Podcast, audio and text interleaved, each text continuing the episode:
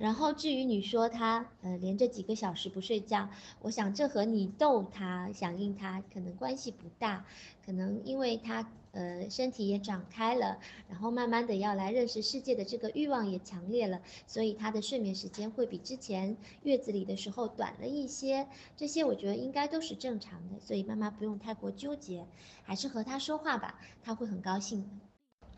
好，那么我们今天呢，由于时间的关系，我们的课程就到这里结束了。也感谢大家一个晚上的聆听，谢谢大家，大家晚安。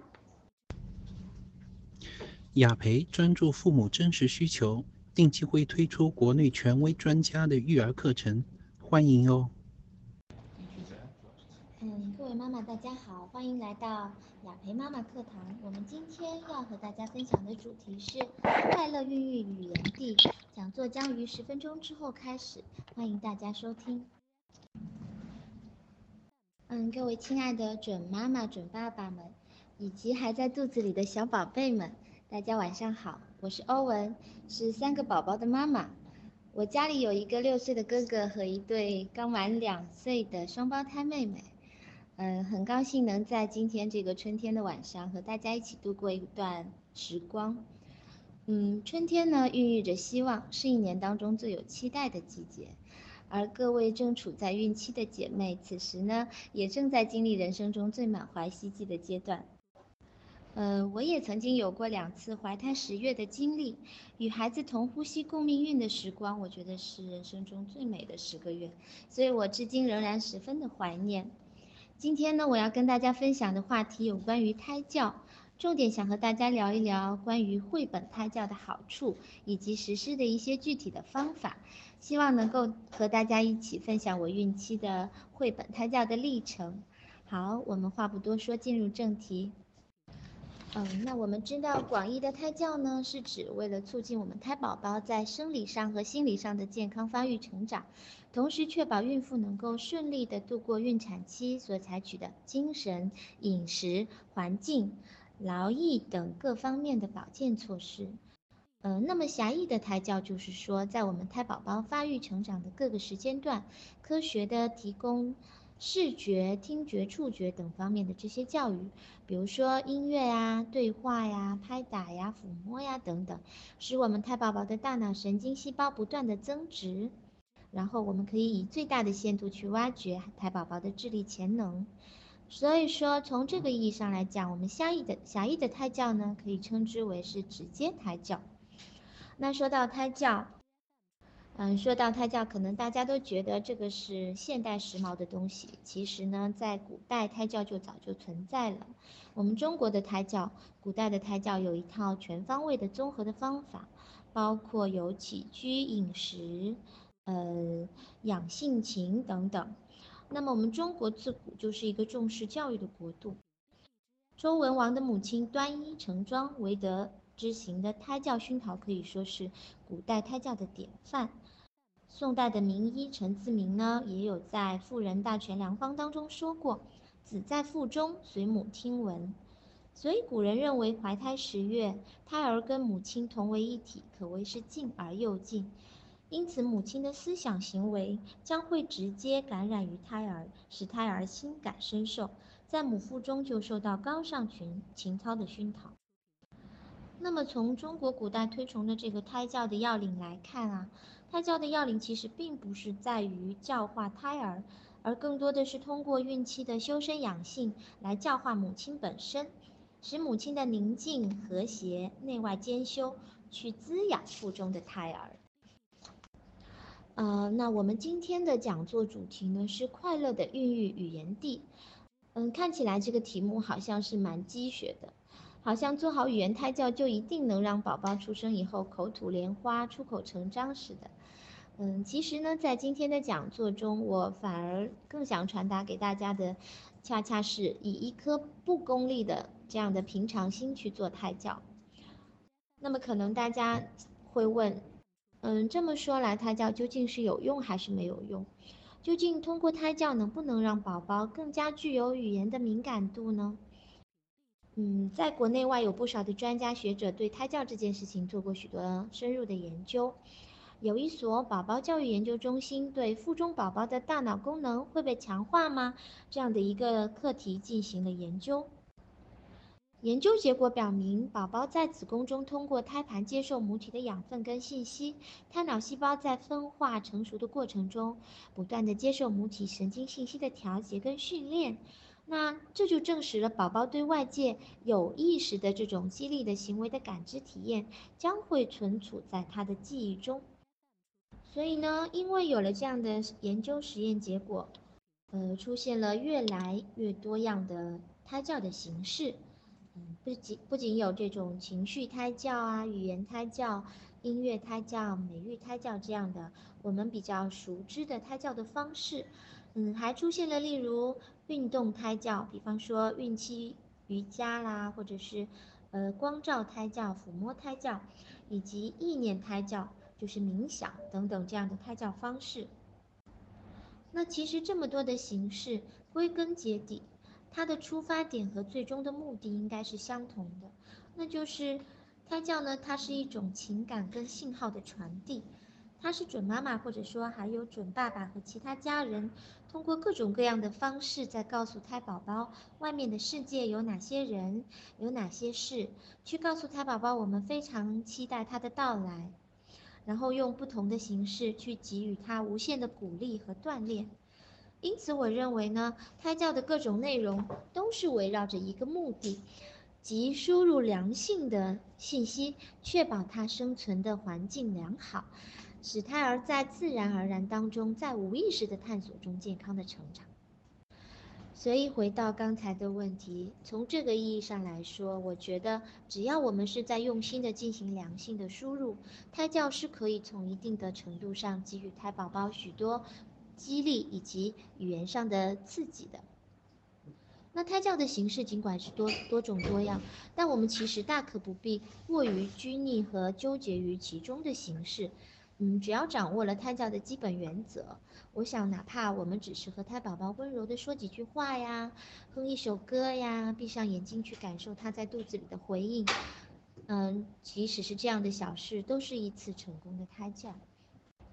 好，那么胎教的原则会有哪一些呢？接下来我和大家简单的聊一下我所认为的胎教的原则。第一条，嗯，胎教不应该为教而教，嗯，建立与宝宝之间这个爱的通路才是我们胎教的最终的目的。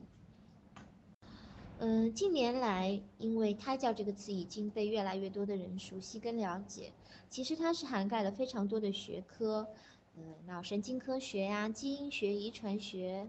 包括生物化学、胚胎组织学、心理学、营养学等等。但是呢，不少人还是对胎教存在一些比较肤浅的认知。比方说，有不少人认为胎教的目的就是为了培育小天才、创造小神童。那这种误解其实是会导致胎教走入歧途。胎教的真谛应该是在于激发我们胎宝宝内部的潜力。每个妈妈在做胎教的时候，都是抱着希望宝宝出生以后会，呃，更加聪明伶俐的这样的美好的愿望。可是如果这个愿望太过功利的话呢，就会变成不能让孩子输在起跑线上啊，为胎教而胎教啊，这样拼命的给自己安排任务，反而会将压力传导给宝宝。胎教的效果呢，可能就，嗯，会适得其反了。真正的胎教秘诀，其实呢，不是望子成龙的简单的粗暴的这种，嗯，填鸭式的教育，而是应该我们要去坚信，我们肚子里的宝宝他是有能力的，我们要去对他倾注足够的爱和耐心。嗯，因为有了这种功利性的胎教的话呢，很容易让我们在整个胎教的过程中走向两个极端。第一个极端，我把它称为是被动胎教。嗯，比如说有的准妈妈，其实在胎教这件事情上，她表现的嗯，并不是特别的主动。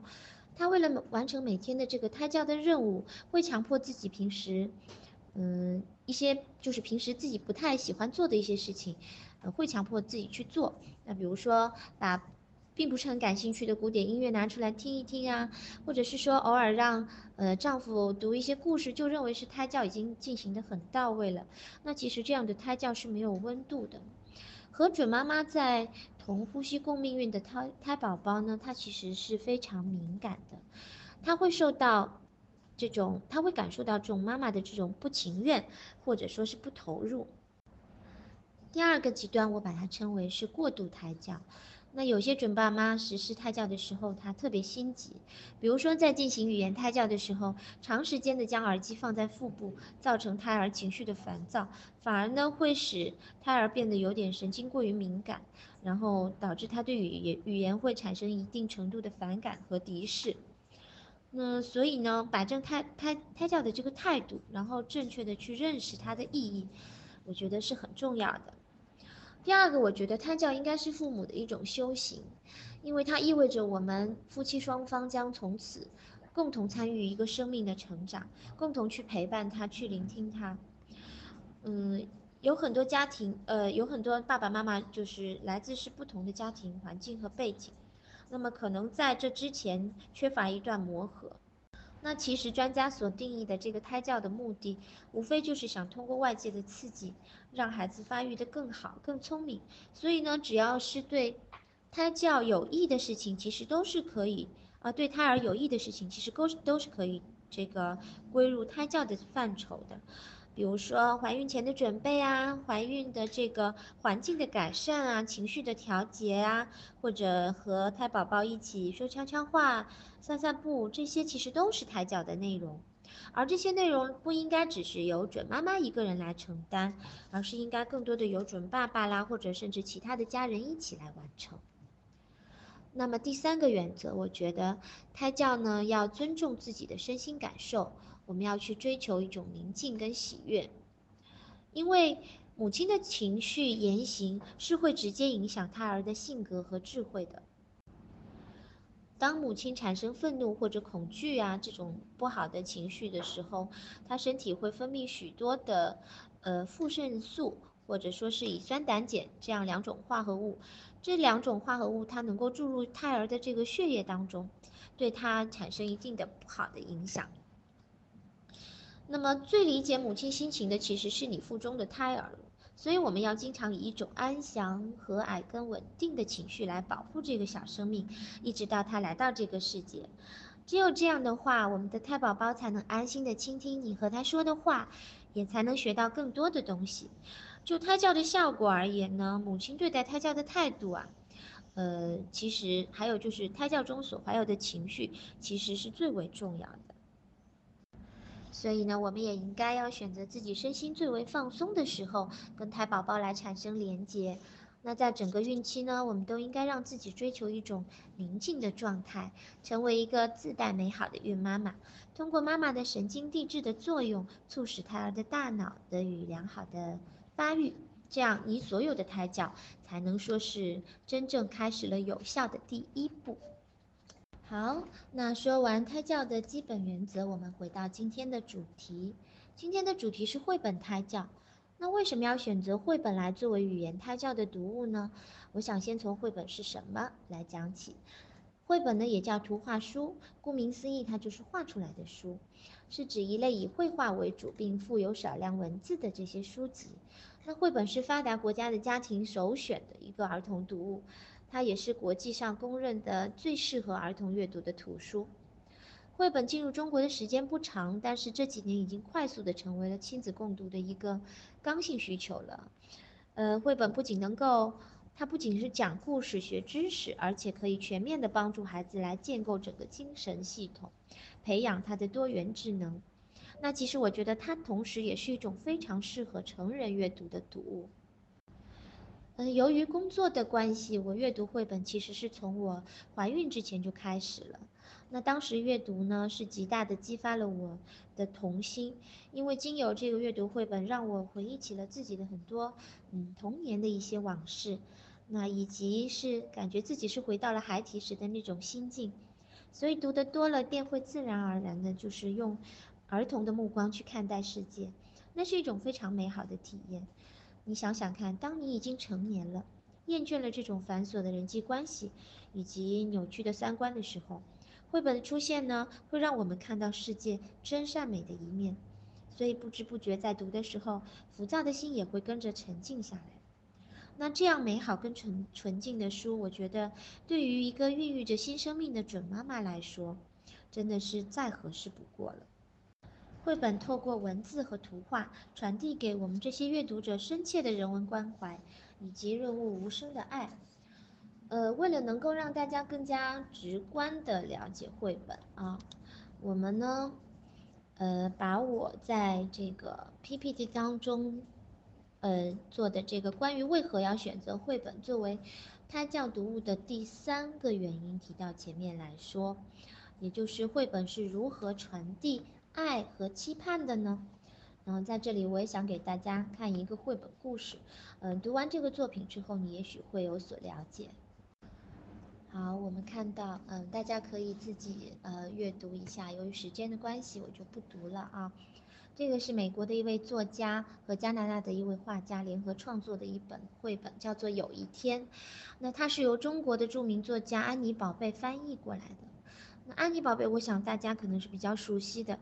在她成为妈妈之前呢，她的这个写作的风格其实是偏向呃忧郁啊、冷漠啊这方面的。但是在她成为妈妈之后，她的文风就变得温暖柔和。有一天是他翻译的一个非常特殊的送给他的女儿的一个绘本，因为我们女性独特的细腻的心理变化，往往只有女性本身才能理解，所以孕期女性也处于一个特别敏感、情绪极易受到波动的时期。在孕期呢，我们读一些女性作家从切身经历感受出发写作的这些作品呢，可以从前人那里吸取很多的关于生活的真知灼见，也能够帮助自己度过心理不安的阶段。更重要的是，我觉得啊，通过这种洋溢着呃母性情怀的作品，嗯，你会受到一种精神上的感召和共鸣。更深切、深切的去感觉到作为一个母亲，或者说即将作为一个母亲的那种幸福和喜悦。而通过阅读这样的绘本，你在传递给你胎宝宝的呢，其实也就会是一些很深切的爱，以及对未来美好的期待。我觉得这样的养分输入是最有营养的胎教。那么我们再来看第二个原因：绘本胎教如何能够激发胎儿的语言智能呢？嗯，绘本最值得强调的就是它的文学性和艺术性。比起其他的读物呢，绘本当中的文字是比较少的。那正是因为少，对作者的要求呢也就更高，因为他必须要精炼，用这个简短的文字去构筑出一个跌宕起伏的一个故事。他也必须要风趣活泼，更加符合孩子们的语言习惯。所以呢，绘本的作者往往会对文字进行仔细的推敲，再三的锤炼。我们再来以一个绘本来为例子，给大家看一看。嗯，风到哪里去了？嗯，这样的一个绘本，一个小男孩在快乐的白天结束了以后，他问他的妈妈说：“风停了以后，他会到哪里去呢？”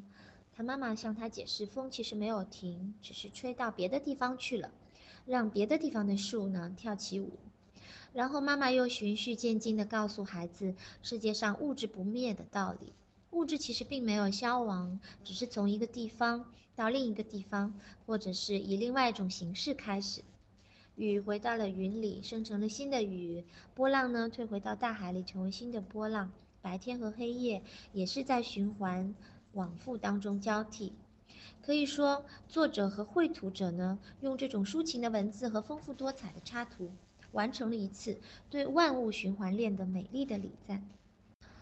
我不知道，嗯，这个绘本的这些文字能不能够吸引到你？那其实我自己在第一次读这个绘本的时候是很感动的。我当时也在想，如果一个小孩子，他从他在娘胎里就能够听到这样美好的语言，听到自己的妈妈用诗一般的诵读去解释世间万物的话，那么他的语言世界将会得到多少的滋养？他的精神世界又会怎么会空虚呢？嗯，说到这里，我想有必要要和大家聊聊语言智能这个东西了啊。嗯，毕竟有很多妈妈可能是冲着“语言帝”这三个字来听讲座的。那我想问问大家，如果说有一种能力，它是可以同时直观的展示人的 IQ 和 EQ 的话，你觉得是哪一种人力能力呢？我给大家三秒钟的时间想一想。嗯。可以同时展示一个人的情商和智商的呢，就是他的语言表达力。在人的各种智力因素当中，语言智力是会被列入列为第一种智力的，它在人的一生中当中都占据着重要的地位。但是你别觉得我们好像能把语言脱口而出是一件极其简单的事情，因为语言的形成其实有非常复杂的过程。我们先通过这个听觉系统完成对语音的语音的记忆，然后在我们出生之后的分分秒秒当中，我们都要通过视觉的语言系统来了解每一个语音所对应的物体，然后我们才会在我们的大脑完成复杂的编程，最终呢才可以在对应的情境下来调用一个最准确的语言来表达。所以说，看起来会说话好像并不是一件很容易的事情，它需要有持续的输入才能够有输出。嗯，在我怀大宝的时候，我身边正好也有几个朋友都有孕在身，我们当时会经常互相交流，也发现一些很奇妙、很美好的事情。比如说，胎宝宝听到固定的音乐的时候，他的胎动会比较频繁。嗯，听到准爸爸、准妈妈呼唤自己的名字的时候呢，也会有回应。或者呢，有些胎宝宝他会只只对爸爸和妈妈的抚摸有明确的反应。那么当他们嗯，宝宝们出生以后也都会有一些行为，比如说，呃，头部挨着妈妈的心脏的时候会停止哭闹啊，一听到妈妈讲熟悉的故事的时候就会安静下来或者去寻找声源啊等等。所以说这一切都来自于胎儿的发育，其实它是有，呃，它是有一种令人惊叹的大脑能力在发育的。这种能力在发育呢，才能让我们收获和见证这些快乐的时刻。所以呢，我们想要今后呢，宝宝有一个好的语言基础的话，那么我们在孕期就要开始对宝宝进行语言的输入，有目的的对子宫中的宝宝讲话、讲故事，给宝宝的大脑新皮层输入最初的语言的印记，是可以为后天的语言学习打下基础的。那么，如何给宝宝进行这种语言的输入呢？第一种办法就是和他对话，我们可以告诉他宝宝一天的生活。从早上醒来到晚上睡觉，你或者你的家人做了些什么，想了些什么，都可以用你的语言来讲给我们的宝宝听。这其实既是一堂语言课，也是我们母子共同体验生活节奏的一个好方法。比如说早上起来就跟他问声好啊，啊，打开窗帘就告诉他哦，今天是一个晴朗的好天气啊，这样把你头脑中想的以及实际的看到的形象都表达出来。嗯，在我们把这个思考转变为语言的过程中，你的思维印象就会变得更加的鲜明，那胎宝宝就会逐渐的接受这些信息。那第二种办法就是进行绘本的胎教。啊，讲到这里呢，我想向大家介绍一下在学前教育领域对语言能力的四个评价维度，那是逻辑性、准确性、丰富性和多样性。那这样讲可能大家会觉得有些抽象，我举个例子来说明一下。呃，有一天我跟我们家的那个大宝一起去郊游，呃，然后我们在外面玩了一天，回来很累了，然后睡觉之前呢，呃，我们大宝就要求我给他讲三个绘本，我讲了三个之后，觉得实在是很困，但是哥哥好像越听越来劲，他就要求我再给他讲一个，他当时是这样说的，他说，呃，他当时是这样说的，他说妈妈，你再给我讲一个故事，嗯，好，大家注意一下这句话。它具备语言的逻辑性吗？具备的。他没有讲成妈妈，我再给你讲一个故事，对吗？它也具备语言的准确性，他准确的表达他想要再听一个故事，而不是两个或者三个。但是呢，他有没有具备语言的丰富性和多样性呢？我觉得并不具备。我当时没有回答他，因为没有答应他。一个是因为实在是太困，第二个呢，我我觉得客观来讲，他的语言陈述也并不能。很好，很好的说服我，啊，然后当我准备起身离开他的小床的时候，他拉住我的手又说，他说妈妈，他说妈妈，有什么比辛苦了一天之后，躺在妈妈的身边听妈妈再讲一个绘本更加幸福的呢？哇，我当时顿时就是对睡意全消，我觉得这段话真的，这句话真的打动了我，我就心甘情愿的为他又讲了一个绘本。这个就是语言的丰富性和多样性了，而我们的宝宝能从绘本的文字当中得到最多的，恰恰就是语言的丰富性和多样性。比如说我们刚才一起读到的绘本《风到哪里去了》，它的语言风格不就是如此吗？像这样经典而优秀的绘本，其实不仅是可以让我们各位准妈妈的胎宝宝从你的阅读当中去汲取文学的养分，然后呢，其实就算是没有怀孕的大人来读，也是可以感受到文学的趣味。那刚才想到，刚才讲到我们作为把这个绘本作为胎教读物的两个原因，一个是传递爱和期盼，另外一个是激发语言的智能。接下来说说第三个原因，那就是我觉得绘本胎教是可以使准妈妈和胎儿得到美的熏陶的。对于美美育胎教，可能大家应该都不太陌生，它是指。呃，通过准妈妈对美的事物的这种感受，而将美的意识传达给这个胎宝宝的一种胎教的方法。那为了提高胎宝宝出生以后对美的感知能力，很多准妈妈可能会在孕期选择一些欣赏一些优秀的艺术作品，比如说名画、名雕塑等等。那其实我也一样，我当时怀孕的时候也经常会去上海美术馆啊、博物馆啊、当代艺术中心啊这样的地方去看展览，但是。我也发现有点问题，什么问题呢？就是由于我本身对于绘画是没有什么天赋的，所以在看画展的时候，其实我是看不太懂的。我的心理活动通常通常都会，通常都会是这样，就是嗯，这个作品美在哪里？或者说我应该怎么向宝宝来描述它的美？然后因为自己无法回答这样的问题，所以就产生了很多的焦虑，反而就达不到胎教的目的，还把坏情绪带给了宝宝。后来我发现，其实我可以选择另外的一种方式，那就是我在给宝宝读绘本的时候，当我看着绘本里面各种风格的这种插画，结合绘本美丽的文字，反而好像我的心里面能够更加的感受到这个爱的召唤，美的召唤。那我可以给大家欣赏几幅绘本插画的作品。好，我们可以说绘本史上的各种。呃，美术史上的各种绘画风格，其实我们都可以在绘本当中来看到。那绘本可以说，它虽然是以这个儿童为主要的阅读群，但是它和那些供成人欣赏的优秀的艺术作品相比，其实没有任何的差别。我们通过优阅读这些优秀的作品，其实就等同于接触和欣赏那些艺术大师的作品。而且我觉得，比起去美术馆看画，呃，看展览，我觉得读绘本其实由于有这种文字的互相映衬，那它会使我们对画面的感悟和思考会更加的周到一些，可以传递爱和期盼，可以激发语言智能，也可以得到美的熏陶。这是我建议各位准妈妈在孕期进行绘本胎教的三个理由。嗯，此外呢，还有非常重要的一点。我觉得绘本它是写给孩子的。如果妈妈们在怀孕的时候已经先读了，并且喜欢上了这样的绘本，那可以在未来再和孩子一同来分享。那种重读的滋味呢，一定是与自己在孕期独自阅读的这种感受是全然不同的。这种一书两读分享温情的机会，我想是不可以去错过它的。那其实以我自己的亲身经历来讲，孕期进行绘本胎教也确实令我收获很多的惊喜。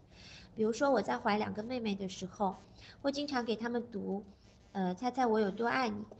一只小兔子和一只大兔子，他们在睡觉前去比，比谁爱对方更加多一些。嗯，这个绘本里面有一句话叫做“我对你的爱有那么多”。那每次读到这句话的时候，我会很夸张的把“那么”两个字拉得老长老长。所以妹妹在出生以后的第三个月，有一次我。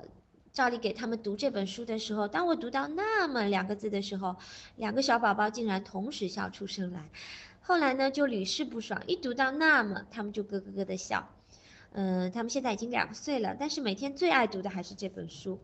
有一次呢，我们家哥哥就大宝抢了妹妹的梳子，然后妹妹就大哭。呃，姐姐呢就跑过来安慰妹妹，她抱着妹妹就深情地对她说：“妹妹，我对你的爱有那么多。”然后她也把“那么”两个字拉得老长老长，跟我的语气一模一样。我当时就觉得，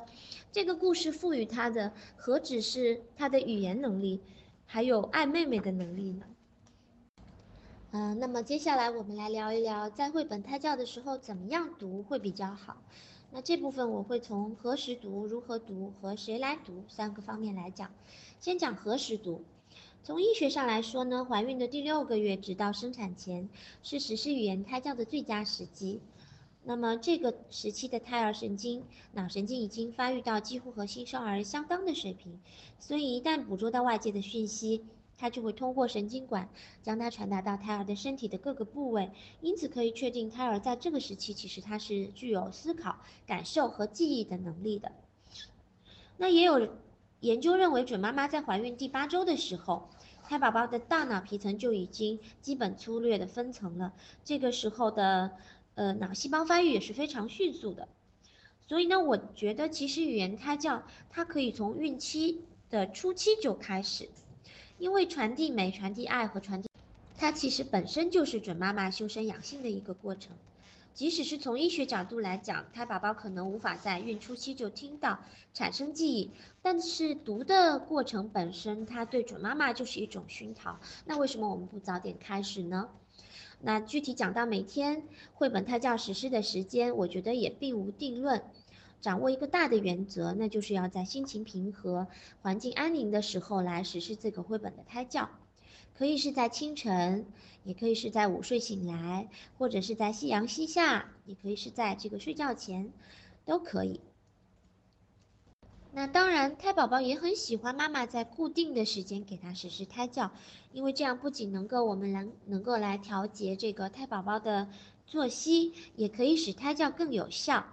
嗯，同时胎宝宝呢也需要这样固定的重复来获得安全感。第二方面，我们来聊聊如何读。首先呢，无论是进行哪一种形式的胎教，欣赏音乐也好，包括这个冥想也好，或者我们今天所讲的这个绘本胎教也好，我们都应该选择尽量一选择一个比较舒适的姿势，身体的舒适感会带来比较好的胎教的效果。呃，然后在实施这个胎教的过程中，我觉得我们可以给宝宝取一个乳名，并且经经常经常的给予给予他这种比较亲切的呼唤。胎儿在出生之后呢，会对爸爸妈妈亲切的呼唤做出反应，这样呢也容易和我们之间建立起更加亲密的关系。那在读绘本故事的时候，有很多故事其实是可以反复来读的，呃，呃，如果准爸爸和准妈妈经常来重复读绘本故事给宝宝听的话，可以让宝宝有一种安全和温暖的感觉。那若是一直反复读同一则故事给他听，也会让他的神经系统变得对语言更加的敏锐。那么我们在读的时候，其实也可以通过刺激呃宝宝的触觉神经，来呃辅助我们的语言胎教。也就是说，准妈妈可以在在胎教的时候，呃通过这种适时的对宝宝进行抚摸，呃配合这种语言对宝宝来进行信息的沟通。这样可以让他感到舒服和愉快。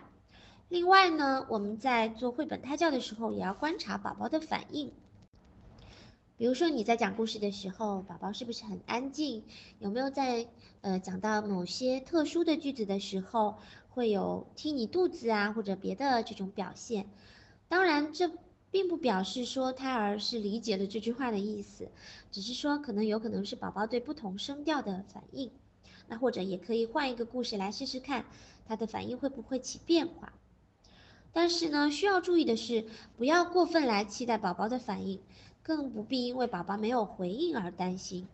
你要相信，就是每天传给宝宝的声音，他一点一滴肯定会提高他对语言的感受性。那我们在读的时候，还应该尽量的将书上的内容视觉化的传达给胎儿。所谓视觉化呢，就是。指将这个鲜明的图画、影像这样的一些资料印在脑海中的行为，也就是说，你看到什么，你首先要在你的脑子里想象一下这个画面，然后呢，再将这个图像清晰的传递给宝宝，和宝宝进行交流。啊，最后也是很重要的一点，就是要用心读。呃，我碰到过有些妈妈，她说担心自己的普通话不标准啊，或者有些孩子啊，或者有些妈妈在，她说自己的那个英语的这个发音不标准，所以就不敢去读。那其实只要是你用心的去阅读、去感受的话，我觉得胎宝宝他自然会传接收到你传过来的这种信息，得到你这个爱的滋养。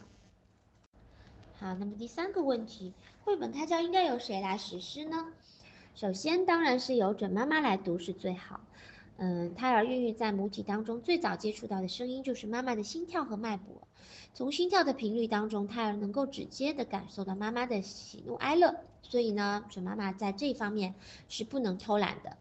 同时，阅读这些优秀的文学作品，对于准妈妈本身来说，也是一种提高艺术修养的一个好的一个方式。那其次呢，我觉得准爸爸也是要参与进来的。准爸爸经常和胎儿对话的话，对妈妈来说是一种安慰，对胎儿的情感发育也有很大的好处。我们的胎宝宝在子宫当中最适宜听到的就是这种中低频的声音，也就是男性的声音，所以父亲在。呃，宝宝还在肚子里的时候，坚持每天对他讲话，是能够唤起他最积极的反应，也会对他今后的智力和情绪的稳定是起到一个良性的作用的。另外呢，我们准爸爸和准妈妈也可以合作为宝宝来朗读，这样不仅可以建立起三口之家的这种亲密连结，同时也可以让我们的胎宝宝感受到父母的相爱。我们夫妻之间呢，也会因为共同做了这件事情，而对育儿产生这种共鸣和责任感。除了准爸爸和准妈妈之外，其他的家庭成员也可以参与到绘本胎教当中来。比如说，在准妈妈比较疲惫的时候，其他的家人也可以为她和胎儿读几个故事。那现在呢，我们的二胎家庭也比较多。所以怀着老二的时候，如果老大已经具有一定的这种语言能力的话，我们也可以邀请他参与到绘本胎教当中来，这是建立手足情谊的一个绝好的时机。嗯，在我们家两个妹妹，呃，就是最喜欢哥哥讲故事的那套语气啊，因为他们在我肚子里的时候，就是经常听到哥哥对他们讲故事的。好，那么我们来聊一聊如何选择这个。合适的绘本来进行胎教呢？那现在绘本其实是很多的。那总的来讲，适合准妈妈阅读的绘本，在选择上面是没有这个年龄段的限制，在题材上面也不拘泥于任何的一种形式。那总的来说，只要是能够让心绪平静，呃，能能够带来美好感受、陶冶情操的这种绘本都是可以的。那具体来讲，要把握以下的几个原则。第一个，首先当然是自己要喜欢。一部再好的作品，如果说自己不喜欢的话，读来没有感觉的话，那么它当中哪怕有再多的文学的养料，也是找不到通路来到达胎宝宝那里的。所以要选择自己的兴趣和喜好，只有选择了自己喜欢的作品，才会不带情绪、没有压力的去给胎宝宝读。其次呢，是我们要选择一些篇幅比较适中的一些绘本啊。那么，因为考虑到我们在孕期，我们整个身体的因素，这个时期阅读的书籍的篇幅是不宜过长的，要以准妈妈的身体感觉不累为宜。第三呢是内容要合适，我们要选择一些风格比较温暖、传递了美好、富有童趣的绘本作品，然后呢，并。我们要将当中所展示的这种幻想的世界啊，用你这种富于想象力的大脑放大，传递给胎儿，从而促使我们的胎宝宝能够获得心灵的健康成长。那在选择故事内容的时候，呃，我也给大家提个建议，其实，嗯，有很多爸爸妈妈可能会给孩子读这种，呃，童话故事，但是并不一定说是经典的就是合适的。我们需要非常注意是否有暴力、战争，还有使宝宝会觉得恐惧的内容，比如说白雪公主啊、小红帽啊、汉森兄妹的故事啊这样的故事，它虽然是家喻户晓的经典的作品，但是情节当中有很多紧张惊险的部分，是容易引起孕妇的身体反应，我觉得这是应该避免的。呃，有些妈妈呢在阅读，呃文学作品的时候也需要做一些选择，比如说。呃，经常读一些有大起大落、悲欢离合的这种，呃小说呢，可能或者其他的作品，可能会使我们有产生一些负面的情绪。那因为孕期是我们最脆弱、最容易陷入情绪低谷的时候，这时候很容易陷入这种产前抑郁。所以呢，即使是它文笔优美，但如果它是有这种悲剧性的色彩的话，我觉得并不适宜在孕期进行阅读的。那其实这也是我要向大家会推荐绘本作为胎教读物的原因，因为我们大部分的这个绘本它是以儿童为立足点的，所以它是以儿童视角出发描绘和表达的呢，就会都是真善美，是非常适合我们在孕期来阅读的。第四个，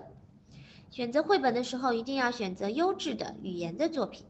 那想要在这个肚子里的。胎宝宝能够接受到良性的这种文字的刺激，使他今后更好的来驾驭语言的话，那么我们在语言输入的时候，一定要学会甄别和挑选。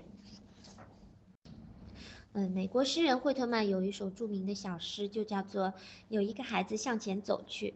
他在里面就写到，有一个孩子每天向前走去，他看见最初的东西，他就变成那个东西，那个东西就变成了他的一部分。在那一天，或者是那一天的一部分，或者几年，或者连绵很多年。那我想这段话想告诉我们的就是，当孩子还在肚子里的时候，我们就应该为他找寻和输送最美好的语言。我们想一想，如果这些孩子他读过的是最优质的语言，那么他将来呢，他才会去懂得分辨什么是好的语言，什么是不好的语言。那现在我也举个例子给大家看一看。好。这张图片是来自于一本书，叫《妈妈为什么》。这本书的文字本身就是一首非常美丽的诗，是一位日日本的著名的诗人在年轻的时候创作的。这首诗在中国的流传流传非常的广泛，甚至于被选入一些学校的教科书。那这个故事是一个无比深刻动人，也是一个意境非常悠长的故事。在这个故事里，有关于爱，关于希望。也有关于勇气和关于未来的畅想。嗯，当然，这当中我还读到了关于成长，以及妈妈那些在成长的孩子的身后一直远远注视着的目光。所以说，这样的文字读起来呢，它就可以是称之为是优质的语言。它具有，它既具有这个丰富性和多样性，又能够传递这种浓烈的母爱，是非常适合我们在孕期。嗯，第五个我想，呃，谈一谈就是传递美感的画面。美术是儿童的这种语言，所以不管孩子是在肚子里还是出生，出生了，我们都要对他进行一些审美启蒙的教育。那很遗憾的是，现在我们在市面上也看到一些非常粗糙的儿童读物，有的呢也甚至是标注着孕期使用的这种胎教读物，但是当中的画面其实是毫无美感可言。不但是不美，而且还是错的。那比方说，我们来看一下这张图，十，啊，这是一一一个在那个大众的这种儿童读物当中经常会看到的。那大家有没有发现什么问题？啊，其实它的这个蘑菇和草是没有上色的，它它太太急了，忘记上色了，因为。出版出版社现在有很多出版社，可能因为利益的关系，很多会出现这种情况啊，改作品，这些东西都是在电脑上制作的，所以难免会存在这种问题。再来看第二幅，我们来看第二幅，按照文字来讲啊，这个意思应该是冬天天天很冷，然后玻璃上呢有有这个冰凌，但是如果给小孩子看的话呢？它传达出来的是两种不同的意思。孩子看到了什么景象？孩子看到的是，哎呀，玻璃被一块一块的敲碎了。所以这样的图画，如果将来留给出生了以后的宝宝来读的话，会对他的认知造成很大程度的混乱。那儿童是很聪明的，他是感觉是非常敏锐的啊。如果他一第一感觉是玻璃被砸碎了，但是我们告诉他说这是结的这个冰花，他就会乱。那么真正好的绘画作品是什么呢？我们来看这幅图。这幅图描绘的就是，呃，一幕很绝望的场景啊。这是来自于奥菲利亚的影子剧院这样的一部作品。大海、沙滩、天空，还有这个人物都被渲染成相似的这种灰褐色，所以我们可以一下子就感受到他当时绝望阴郁的心情。这个例子就是画家利用这种色彩。来表达自己想要说的话，其实不是色彩本身这种真实来打动我们，而是说色彩传递给我们的这种感受，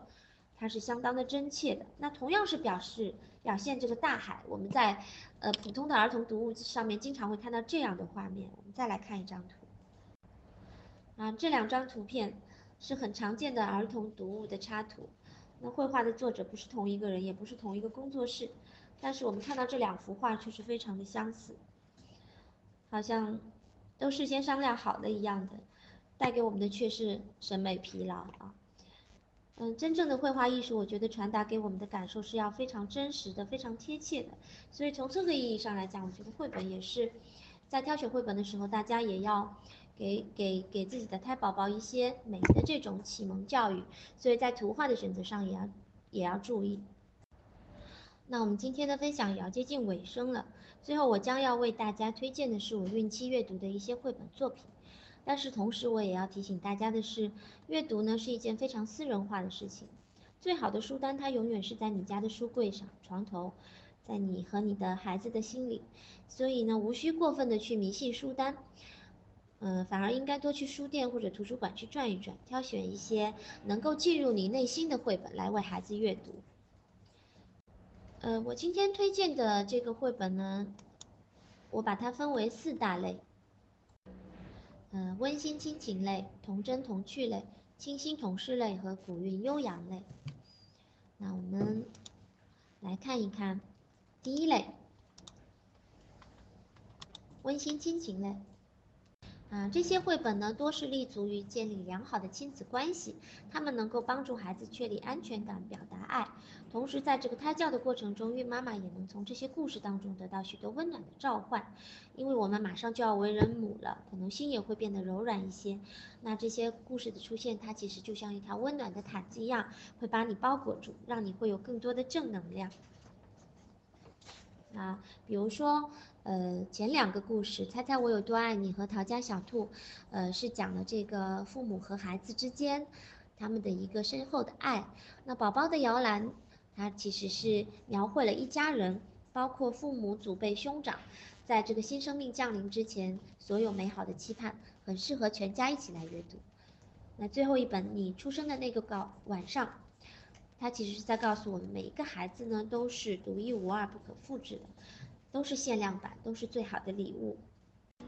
呃，第二类的绘本呢是这个童真童趣类。呃，这类绘本往往有诗一般的语言，精灵一般的创意，灵动活泼，就像我们肚子里的小宝宝一样，是很招人喜爱的。呃，比如说《月亮的味道》，讲述了一群小动物要上天去吃这个月亮的一个有趣的故事。然后这个晚安月亮特别适合在睡觉之前。读给孩子听，和所有的东西都说晚安，然后再去安心的睡觉。有太多太多的孩子喜欢这本书，因为他们都很迷恋这样的仪式感。那么第三类呢，是我们的这个清新童诗类。呃，诗是一种很有空间感、很有概念的一种载体，它不像我们的故事是一种简单直接的方式来表达，而是在这当中它会具有一个很大的一个情感的空间。那在孩子还不懂得人事的时候，浪漫优美的诗歌对他们来讲就是最好的启蒙。生活不止眼前的苟且，还有诗和远方。所以说，诗短诗两三行是孩子爱上阅读、走向远方的这个第一步。那我特别要向大家推荐的是最后一本给孩子读诗。呃，这是呃收录了来自三十三个国家的一百位诗人的作品，他的。每一首诗都配有美丽的插图，而且是由世界各地的七十位著名的画家来进行创作的。嗯，如果呢大家喜欢这个古诗词的一些妈妈啊，我们也可以看看第四类是古韵悠扬类。嗯，现在比较流行这个古诗词啊，那其实，嗯，如果说。其实从我们刚才来讲这个原则上来讲，就是说，只要是它能够让你感受到这种美的话，其实不管是现代的诗、古代的诗，只要这个文字是能够让你感受到心情愉悦的，你都可以读给宝宝听。那这两本也是我现在和我的宝宝在一起共读的作品。与市面上的一些古诗的出版物相比，我来选择这两套书有一个重要的原因，就是它排版的精美以及里面配图是非常讲究的。诗呢都是那些诗，但是这两套书的颜值是比较高的，所以我是推荐给大家，觉得它能够更加的赏心悦目。然后我还在此之外，我还为我们的准爸爸准备了一些书，呃，这几本书都是特别适合由爸爸来读给宝宝们听的啊，可以，呃，让爸爸能够。呃，让让爸爸能够参与到这个胎教的过程中，也能让我们的宝宝感受到爸爸的爱。呃，也特别推荐给就是出生以后的爸爸妈妈，也可以读给自己的宝宝听。还有呢，现在的二胎家庭比较多，所以呢，来自二胎家庭的书单，呃，我也给大家列了几个。呃，比如说这本《跟屁虫》。呃，我的妹妹可真是一个跟屁虫，这句话是这个里面的哥哥说的啊。这句话看似是抱怨，但是其实就是暗藏着这种身为哥哥的这种自豪啊，还有以及他对妹妹的爱，是很适合家里有多个小朋友的这种家庭来看。那我儿子就很喜欢，他看了以后就能理解为什么妹妹什么事情都要学他，嗯，从而他也对他的妹妹友好了很多。呃，还有一本，你们都是我的最爱。呃，也是讲述了熊爸爸、熊妈妈面对三个小宝宝争宠的行为是如何去表达他们对每一个人的爱。那其实这本书也是在教育我们父母自己啊，对每一个孩子都要平等，对每一个孩子，每个孩子都是值得我们去爱的。被爱的孩子才是能够真正的去长大，这也是我们进行胎教的一个原则。好，零零散散说了这么多，其实已经超时很久了。那。最后呢，呃，我想说，嗯，胎教不是给胎宝宝的教育，而是准妈妈的自我提升。它是让每位即将为人父母的准爸爸、准妈妈能够重新的去认识到生命的奥秘。胎教呢，它是不需要条件的一种陪伴，因为它就在你的肚子里。它也是我们对于新生命的一种深刻的尊重，所以我希望每一位准妈妈能够通过经典绘本的诵读，用最文艺的方式，用最美好的语言去告诉肚子里的宝宝：虽然我还没有见到你，但是你一定会知道我们有多爱你。然后有了这种爱的滋养，再有了这些优质的文字和图片，相信你的宝宝将来也一定会成为一个真正的语言帝。好，谢谢大家。啊，好，现在是提问的时间。呃，我看到有位妈妈在问，做胎教的时候是把耳机放在肚子上比较好，还是戴上耳机比较好？好，我想这位妈妈可能是用这个胎教机在进行胎教，或者是说，呃，呃，用这种就是音，呃，在做这个音乐胎教，对吗？那么其实我想告诉，呃，妈妈的是，呃。就是胎教的这种音源的质量啊，就是是非常至关重要的。就是有一些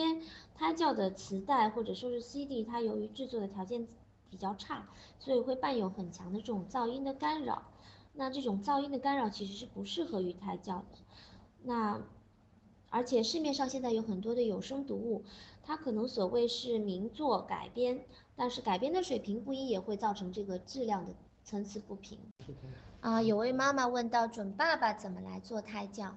好，准爸爸做胎教，嗯，是必不可少的一个环节。刚才我们提到，它可以让这个妈妈的情绪更加稳定，感受到被爱的、被重视的这样的一种，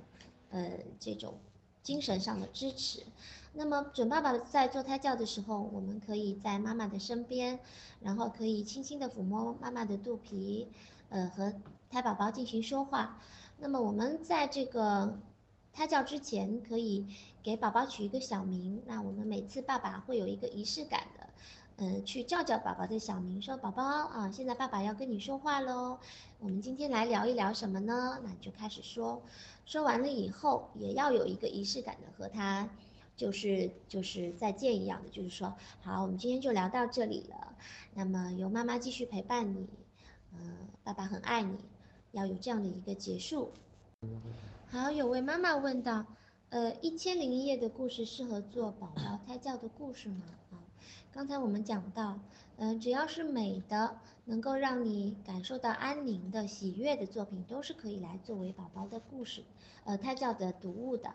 但是要注意的就是，在一些，呃神话色彩比较多的这种文学作品当中，它同经常会有一些就是所谓的我们的故事的高潮，那么它有一个跌宕起伏，这当中可能有一些会是比较能给宝宝带来一些恐惧感也好。或者说是害怕的这种感受也好，那可能准妈妈也会觉得有点有点害怕的这种，那这种作品我们就不建议他来进行胎教。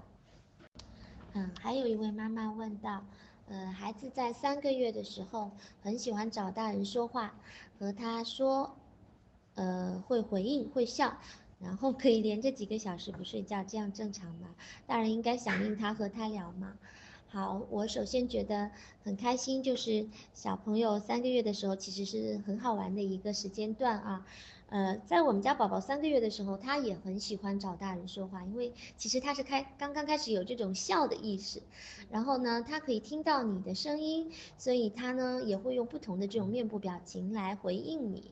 嗯，所以大人感觉到也是非常的新奇，非常的开心。那我是觉得，呃，其实一岁以内的宝宝他都是很需要这种安全感，很需要爸爸妈妈的陪伴的。所以如果是我的话，我会积极的去响应他，和他聊。